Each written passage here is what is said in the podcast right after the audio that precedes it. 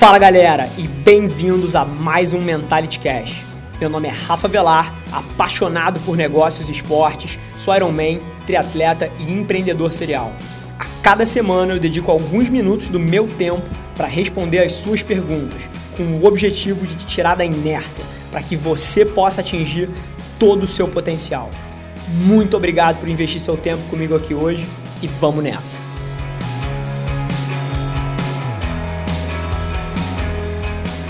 No episódio de hoje eu vou te provar o porquê que você tá errado se você acha que não dá para produzir conteúdo para o seu tipo de negócio.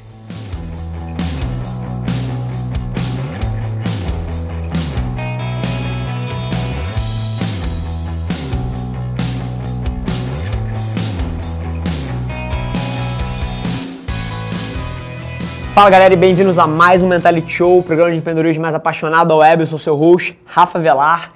E não é mentira, eu tava morrendo de saudade disso aqui. Vários de vocês ao longo da semana me mandaram um direct perguntando: Porra, Rafa, cadê as lives? Cadê a live de hora do almoço? Cadê a live de final do dia? Cadê a live do Mentality Show? Estamos de volta. Para quem não ficou sabendo, semana passada eu passei a semana nos Estados Unidos. Fiquei cinco dias fora do escritório aqui, numa correria fodida, não consegui. É interagir muito com vocês, o meu DM está explodindo. Acho que eu contei com o João hoje, tinha mais de 1.500 directs não respondidos. Eu vou tirar essa porra do papel até o final da semana, se ele quiser.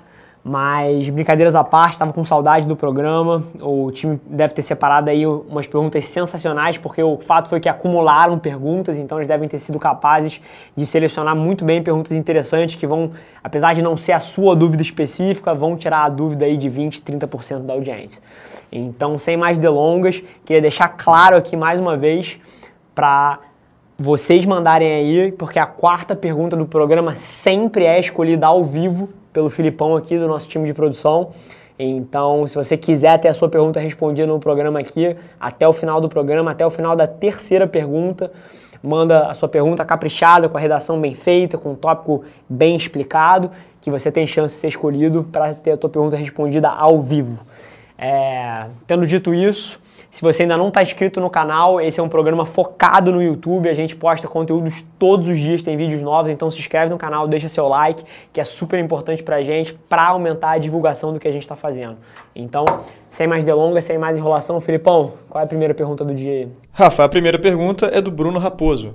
Como lidar com haters? Vejo muita gente reclamando nas redes sociais sobre restaurantes ou lojas, mas como abrandar isso? Brunão, é muito, muito curioso você ter selecionado a pergunta do Bruno, porque eu conheço o Bruno, não pessoalmente, mas já troquei pelo menos uns 10 DMs com ele aí. É, entendo até de onde a pergunta está indo, vou tentar moldar aí para sanar essa tua dúvida. Cara, primeiro eu acho que a gente tem que definir é, o que, que é um hater. E hoje em dia se fala muito hater, qualquer pessoa que critica o que você faz. E além de tudo, uma coisa mais errada ainda para mim, se chama de hater qualquer pessoa que tem uma opinião que não vai de encontro ao que você gostaria de ouvir. Então eu acho isso fantástico. A gente tem que segmentar muito bem esses dois tipos diferentes de pessoas. As pessoas que têm opiniões contrárias à sua, as pessoas que têm opiniões que você não gostou de ter ouvido e que podem até ser verdades, é uma verdade dura para você, e os haters de fato, que são esses guerreiros do teclado aí que são muito bravos e muito machões atrás de um, de um, de um, de um celular, atrás de um teclado mas que não passam de, porra, crianças assustadas querendo causar é, no ecossistema digital. Então, primeiro de tudo, a gente tem que definir muito bem isso. Mas se for um hater de fato, se não for uma pessoa que tem uma opinião forte e que contrária ao que você gostaria que fosse verdade, e se não for uma pessoa cuja opinião diverge da sua, se não são esses casos e é um hater de fato, um babaca, um otário que fica trolando alguma página sua, ou algum canal seu, ou algum meio de interagir digitalmente com você, ou até no offline, cara, eu é muito curioso isso, e o João sabe disso. É, não sei se já comentei isso com o Felipe, mas o João foi quem começou esse projeto de produção de conteúdo do meu lado aqui. E a gente sempre tava esperando os haters virem. E a gente, porra, cara, tá crescendo, daqui a pouco o João, o João tá rindo ali agora. Tá crescendo, daqui a pouco vai começar a ter hater, daqui a pouco vai começar a ter hater, daqui a pouco vai começar a ter hater. E cara, é alucinante, mas eu não tenho um hater. Eu não tenho um hater. E eu sou. E, e eu tenho muito muita facilidade de falar sobre o que eu já vivi. E tudo que eu emito de opinião aqui é muito baseado em experiências práticas minhas e eu sei o que eu estou falando. Mas eu não posso te dizer como lidar perfeitamente com hater porque eu não tenho hater. E aí agora eu vou postar esse vídeo e vão aparecer milhões só para contradizer o que eu falei. Mas eu, até agora eu não tenho uma pessoa que eu considere um hater. E aí isso já foi até outra discussão que eu tive. Eu não sei se é porque eu não tenho ou porque eu assimilo todas as opiniões, sejam elas negativas, sejam elas construtivas ou sejam elas contrárias ao que eu acredito, como feedbacks. Eu não, e eu não estou categorizando ninguém como hater que outras pessoas categorizariam como hater. Então eu não sei qual dos dois é. Mas apesar de eu não ser um especialista nisso, porque eu não tenho ninguém me trollando atualmente nas redes sociais, e olha que a gente já, nosso conteúdo já bateu mais de 1 milhão e 500 pessoas por semana na semana passada de visualizações. A forma como eu te diria para fazer, cara, é mantendo um diálogo aberto. A última coisa que você pode fazer é descendo ao nível da pessoa e engajando naquela baixaria ou naquele, ou naquele conflito. Toda vez que alguém emite uma opinião contrária e agressiva ao que eu penso, isso fora do ecossistema digital, pode ser no ecossistema é, de negócio, que eu já tive várias situações de pessoas que trabalham comigo, eu tinha alguma parceria onde existia esse cenário. Cara, eu enxergo com empatia. Eu acho que empatia é uma das maiores ferramentas de negócio e de vida para qualquer um, e eu tenho certeza que a forma de lidar com o hater é com empatia. É você entendendo de onde ele está vindo, por que ele está fazendo o que ele está fazendo e deixando esse diálogo aberto, cara. Todas as pessoas que me emitiram opiniões construtivas, mas negativas ao que eu gostaria de estar tá ouvindo, eu fui com empatia para cima delas. E perguntei, cara, mas por que, que você acha isso? De onde você, como é que você formou esse raciocínio para estar tá me falando isso? É, como é que você pensa esse e esse outro lado? Como é que você enxerga que isso se integra com o que você já acredita? Cara, eu sou uma das pessoas mais fascinadas por comunicação e apesar de não ter uma experiência massiva em lidar com trolls na internet e filhos da puta tentando é, fazer babaquice no meu ecossistema digital, eu não consigo enxergar outra forma de tratar sem ser com empatia. É com empatia que eu trato tudo que vai contra o que eu gostaria que fosse verdade e para mim sempre deu massivamente certo.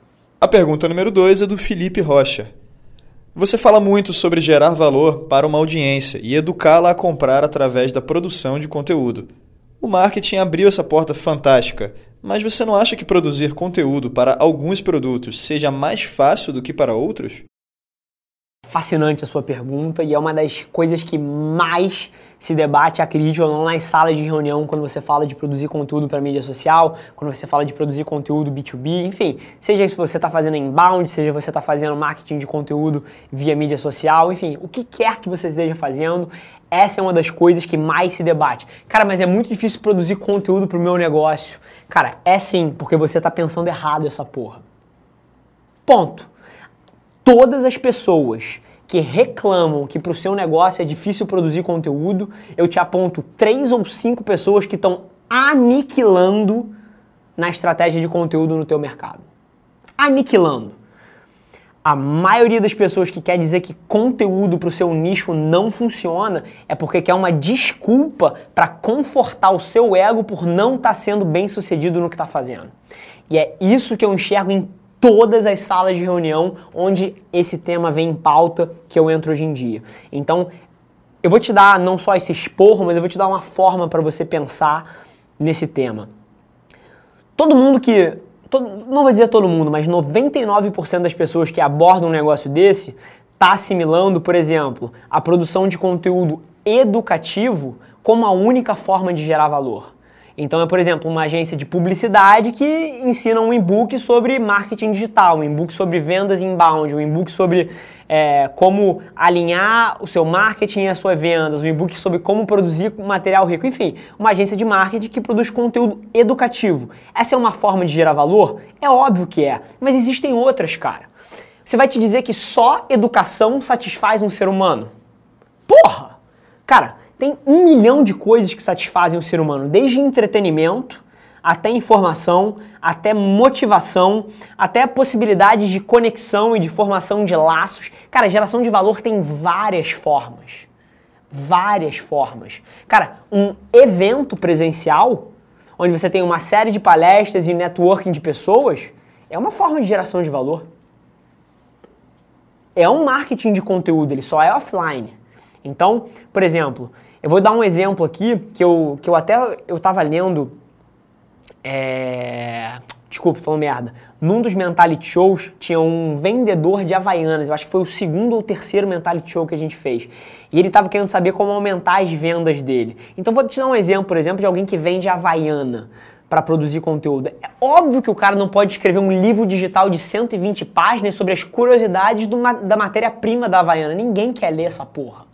Ao contrário de que você fizer um e-book sobre carros, que explique a funcionalidade de um motor turbo versus um motor normal, se é que isso existe, eu acho que existe não nada sobre carro. Mas é óbvio que tem pessoas interessadas em se educar sobre carro e não existem pessoas interessadas em se educar sobre o material da Havaiana. Mas, cara, você pode gerar valor através da Havaiana produzindo conteúdo criativo de entretenimento, cara um canal do YouTube onde você, com a Havaiana, faça coisas engraçadíssimas. Ou um canal, do, um, um vídeos de Instagram onde você chegue no meio da rua e fique pedindo para as pessoas calçarem o modelo mais novo da Havaiana e filmando as reações dela e transformando isso num ad ou num, num, ou num conteúdo é, semanal que você posta ou num conteúdo diário que você posta, o canal seu de Havaiana vai ser só com essas reações das pessoas. Cara, tem várias formas de gerar valor. Entretenimento é uma delas, motivação é outra delas. Uma, uma empresa de bicicleta, uma empresa de corrida, de tênis de corrida, não precisa produzir um e-book sobre a, o material do tênis. É óbvio que ele pode produzir um e-book sobre corrida, produzir um blog post sobre corrida, mas ele também pode produzir conteúdo motivacional. Ter um podcast onde ele convida atletas para contar a história de vida dele e tem branding por todos os lados daquela marca durante o podcast. Então, cara, a maioria das pessoas que inventam uma desculpa de que é impossível ou mais difícil produzir conteúdo para certos tipos de produto tá pensando geralmente num tipo de conteúdo só e com uma mentalidade tão fechada quanto um cavalo com aquela porra aqui que fica do lado do olho para ele não se assustar. Então o que eu te digo, cara, é abre a sua cabeça. Entende que tem várias formas de você gerar valor e de você fazer a engenharia reversa disso para produzir um conteúdo para esse mercado. Não existe um produto, não existe produto ou serviço onde seja impossível produzir um conteúdo de qualidade. O que não existe e o que está em falta são pessoas criativas o suficiente e com um talento suficiente para executar em cima dessa criação aí. A última pergunta é do Lucas Belling. Como deixar de lado a opinião própria do negócio no momento de auditar o empreendimento e realmente deixar a empresa coerente com o mercado? Apesar da pergunta ser bastante filosófica, em, em certo sentido eu entendo de onde ele está vindo. Eu acho que tá vindo do fato de que eu bato muito na tecla de que é o mercado que está certo e que você você você está sendo lunático se você achar que você vai impor a sua verdade no mundo e o caminho do sucesso é muito mais você entender as nuances do mercado e você enxergar buracos que você possa atuar do que você chegar com um sonho de que o mercado precisa de uma nova empresa de espuma acústica e você tentar e vender. É o mercado que vai te dizer que você está certo. Então acho que deve estar tá vindo daí para dar um pouco de contexto para a galera. E a forma como eu te digo que você pode abrir mão do que você gostaria que fosse verdade para você tá com a cabeça aberta para entender o que é verdade, o que o mercado está te dizendo, para que você possa se adaptar melhor, cara, é você entendendo de uma vez por todas que se você não fizer isso, o cenário é o mais negro possível. Porque você pode até sobreviver dois meses, sobreviver três meses, porque você acertou na cagada que o seu sonho era uma coisa que o mercado precisava, acertou na intuição mas na próxima virada de mercado, onde você precisaria pivotar, por exemplo, pivotar é mudar o seu modelo de negócios, você estaria fechado para o teu sonho e você não faria essa mudança e dois anos depois você falharia. Então a forma como eu sei que eu largo as minhas expectativas do que eu gostaria que fosse verdade para escutar o mercado é porque eu sei que a outra opinião é negra. Eu sei que a outra opinião mapeia para um caminho de dor fodida e não tem como dar certo. Cara, é extremamente prepotente você querer imprimir a sua realidade no mundo ao invés de perceber o que é verdade, cara. Então, a forma que eu te digo para navegar isso é colocando de uma vez por todas na sua cabeça que você não tem opção. A outra coisa que você colocou como opção, cara, não é uma opção se você quer vencer nesse jogo. Então, é tão simples quanto isso, é uma questão de mindset, não tem estratégia, não tem planilha, não tem plano estratégico, é uma questão de mentalidade, uma mentalidade que vence versus uma mentalidade que perde 100% das vezes no longo prazo. Fechado? Quarta pergunta, Filipão, o que, que você, você soltou pra gente aí? Ele tá me brifando aqui, que é uma pergunta polêmica. Vamos lá. Então, é do Guilherme Cosmo. Como os jovens podem fugir da cultura do diploma? O mercado no futuro vai estar ou não saturado do nível superior? Fechado. Guilherme? Cosmo. Guilherme, e mais uma vez, até vou discordar radicalmente do Felipe, eu não acho que essa pergunta é polêmica. Eu acho que as pessoas polemizam esse assunto ao invés de debater ele de uma forma franca, como se debate se água é melhor do que refrigerante, cara. É olhando os fatos. O problema desse debate, e, e, até o que fez o Felipe escrever aquilo ali, é que as pessoas já carregam um sentimento sobre esse assunto. Então, ao invés de você estar tá debatendo os fatos, se água é melhor do que refrigerante, você está debatendo as emoções das pessoas sobre o assunto. E é isso que polemiza o tema. E é isso que traz tanta, tanta dor para esse processo. Porque, meu irmão, eu vou te falar uma coisa: se você olhar os fatos, é muito difícil você perceber e saber exatamente como as coisas vão caminhar no curto prazo. Mas para onde elas estão indo, cara, é mole. E a analogia que eu sempre faço, cara, imagina um vale chovendo. Você vê as nuvens carregadas, você vê a água caindo, você estaria sendo muito prepotente se você me dissesse que você sabe aonde a gota vai cair enquanto ela percorre a montanha. Mas, meu irmão, a direção que essa gota está indo todo mundo que quiser ver sabe, é para baixo. Então, no modelo educacional é a mesma coisa. Você tem que entender que o modelo educacional que a gente vive hoje em dia foi criado nos anos 1800 para atender as demandas da primeira revolução industrial. Então você precisava fabricar pessoas com conhecimento para atender postos de negócio específicos. Isso deu muito certo durante 100 anos. Nos últimos 100 anos parou de dar um pouco certo. Começou a, a, a ter novas exigências, a ter necessidades de talentos mais soft e não tão práticos, talentos interpessoais, inteligência emocional, ao invés de uma inteligência puramente matemática ou prática. Então, é muito nítido para onde está indo. E eu tenho certeza que os meus filhos já vão viver em um mundo diferente do meu.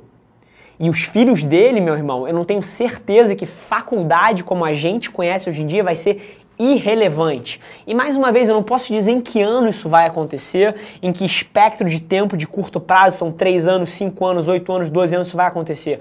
Mas a direção para onde isso está indo é óbvia e é só você observar o mundo real, cara. Há 10 anos atrás, ninguém fazia curso online. Ninguém ouvia um podcast. Ninguém lia um blog sobre o tema que gosta. Hoje em dia é só o que a gente faz.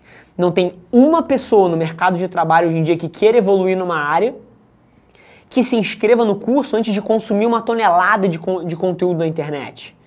E eu acredito profundamente que essa vai ser a única forma que as pessoas vão se educar no futuro. Porque o mundo muda tão rápido hoje em dia que você entra num curso que tem uma grade fixa durante quatro anos, quando você sai dele o mundo é outro.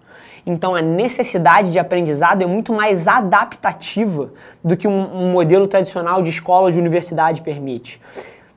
Todo aprendizado que vale a pena você fazer no mundo real, no mundo de trabalho, é adaptativo. É você encontrar problemas na tua execução e você buscar o conhecimento para resolver aquilo ali. Você não precisa de um, de um curso de quatro anos para saber como dar o próximo passo. Você talvez esteja um blog post longe desse próximo passo. Talvez esteja um capítulo de um livro que você vai ler de forma autônoma do próximo passo. Talvez de uma ligação para uma pessoa que você sabe que você já passou por isso do próximo passo.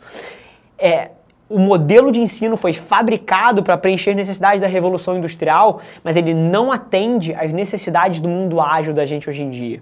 E para fechar, cara, eu não posso dizer quando isso vai acontecer, mas se você observa os últimos 20 anos que nada disso existia e agora com marketing de conteúdo bombando a internet de conteúdo gratuito, cursos gratuitos, faculdades, as maiores faculdades do mundo já têm cursos na internet, já tem MBAs na internet, já tem cursos inteiros na internet.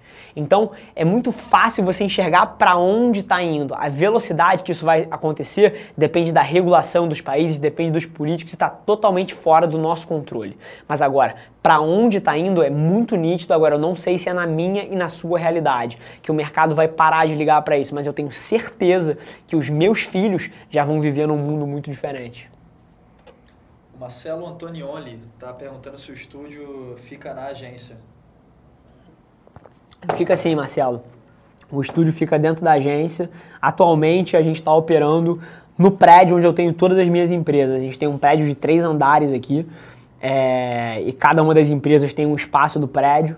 É, e o estúdio fica no último andar da agência. Mas a gente, porra, essa semana a gente contratou, esse mês a gente contratou quantas pessoas? Seis, sete, sei lá, porra dessa, sete. É, e não tá cabendo mais. Então, muito em brevemente, a gente vai precisar começar a separar a agência das outras empresas, porque o crescimento dela está sendo um pouco desproporcional ao que a gente pode acumular aqui. Eu tô até vendo essa semana já novos estúdios, já estou visitando alguns empreendimentos, mas atualmente o estúdio fica dentro da agência, sim, cara. Mais uma vez, galera, queria agradecer de coração. Tava com muita saudade do programa. Você sabe o quanto eu gosto dessa troca. Eu tô atrasadaço nos DMs, então o Mentality Show é uma forma de eu conversar com vocês de uma maneira indireta e respondendo algumas das perguntas. Fica o convite, cara. Manda pergunta pro programa. Se você começar a entender que tipos de perguntas o time aqui escolhe, cara, você tenho certeza que com uma redação bem feita você consegue meter a tua pergunta aqui. Então fica o convite para mandar. Deixa o seu like no vídeo, compartilha. Cara, se inscreve no canal do YouTube, que é uma métrica importantíssima pra gente, pra gente poder crescer cada vez mais a audiência. O algoritmo do YouTube leva muito em consideração o número de curtida, o número de compartilhamento, e a gente está conseguindo um crescimento expressivo. Se eu não me engano, o canal foi de sei lá, 100 seguidores para quase 2.300 e varada no último mês. Então foi um crescimento de 2 mil por cento. Mas eu sei do valor desse conteúdo, vários de vocês me mandam DM falando, cara, como é que esse canal não tem um milhão de seguidores? Como é que esse canal não tem 500 mil seguidores? A gente vai chegar lá. É só sentar a bundinha e esperar, que é só o começo e tem muita coisa boa vindo aí. A gente se vê, galera. Galera, por hoje é só mas você não tem ideia de quanto eu aprecio você ter investido seu tempo aqui comigo. Muito obrigado. E lembre-se, se alguma coisa nesse conteúdo ressoou com você, ou se você acha que alguém que você conhece pode se beneficiar desse conteúdo, divide com ela. E não se esquece de seguir as nossas páginas no Instagram e no Facebook para ter acesso a conteúdos exclusivos diariamente. E eu te proponho um desafio. Vamos colocar esse podcast no top 100 do Brasil? É só ranquear a gente com cinco estrelas que a gente vai estar um passo mais perto desse sonho.